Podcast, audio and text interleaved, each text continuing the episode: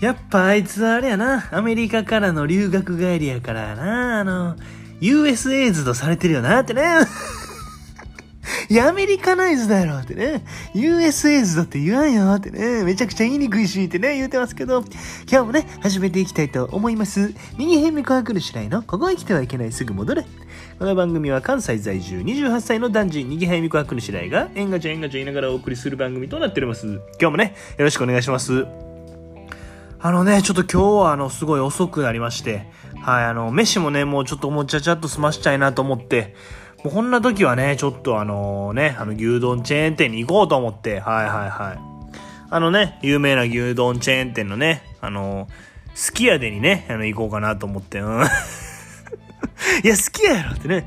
好きやも、好きやも、好きやでも、意味一緒やから、別にどっちでもええやろちゃうねんってね。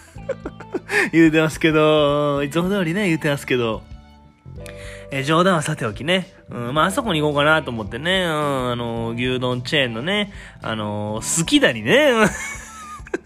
いや、好きやろってね。好きだも、好きやも、意味一緒やから別にどっちでもええやろちゃうねんってね、言うてますけど、いつものように言うてますけど、冗談はさておきね、あの店に行こうかなと思ってね、うん、あの牛丼チェーンのね、あの、好きだったんだぜにね、いや、好きやろ好きだったんだぜ。まあ、その、もう斎藤和義しか言わんからってね。うん好きやも、好きだったんだぜ。もう意味一緒やから別にどっちでもやろちゃうねんってね。言ってますけど、冗談さておきね。あの、実はね、あの牛丼チェーンのあの、松屋にね、行きました。いや、好きやでもないんかいってね。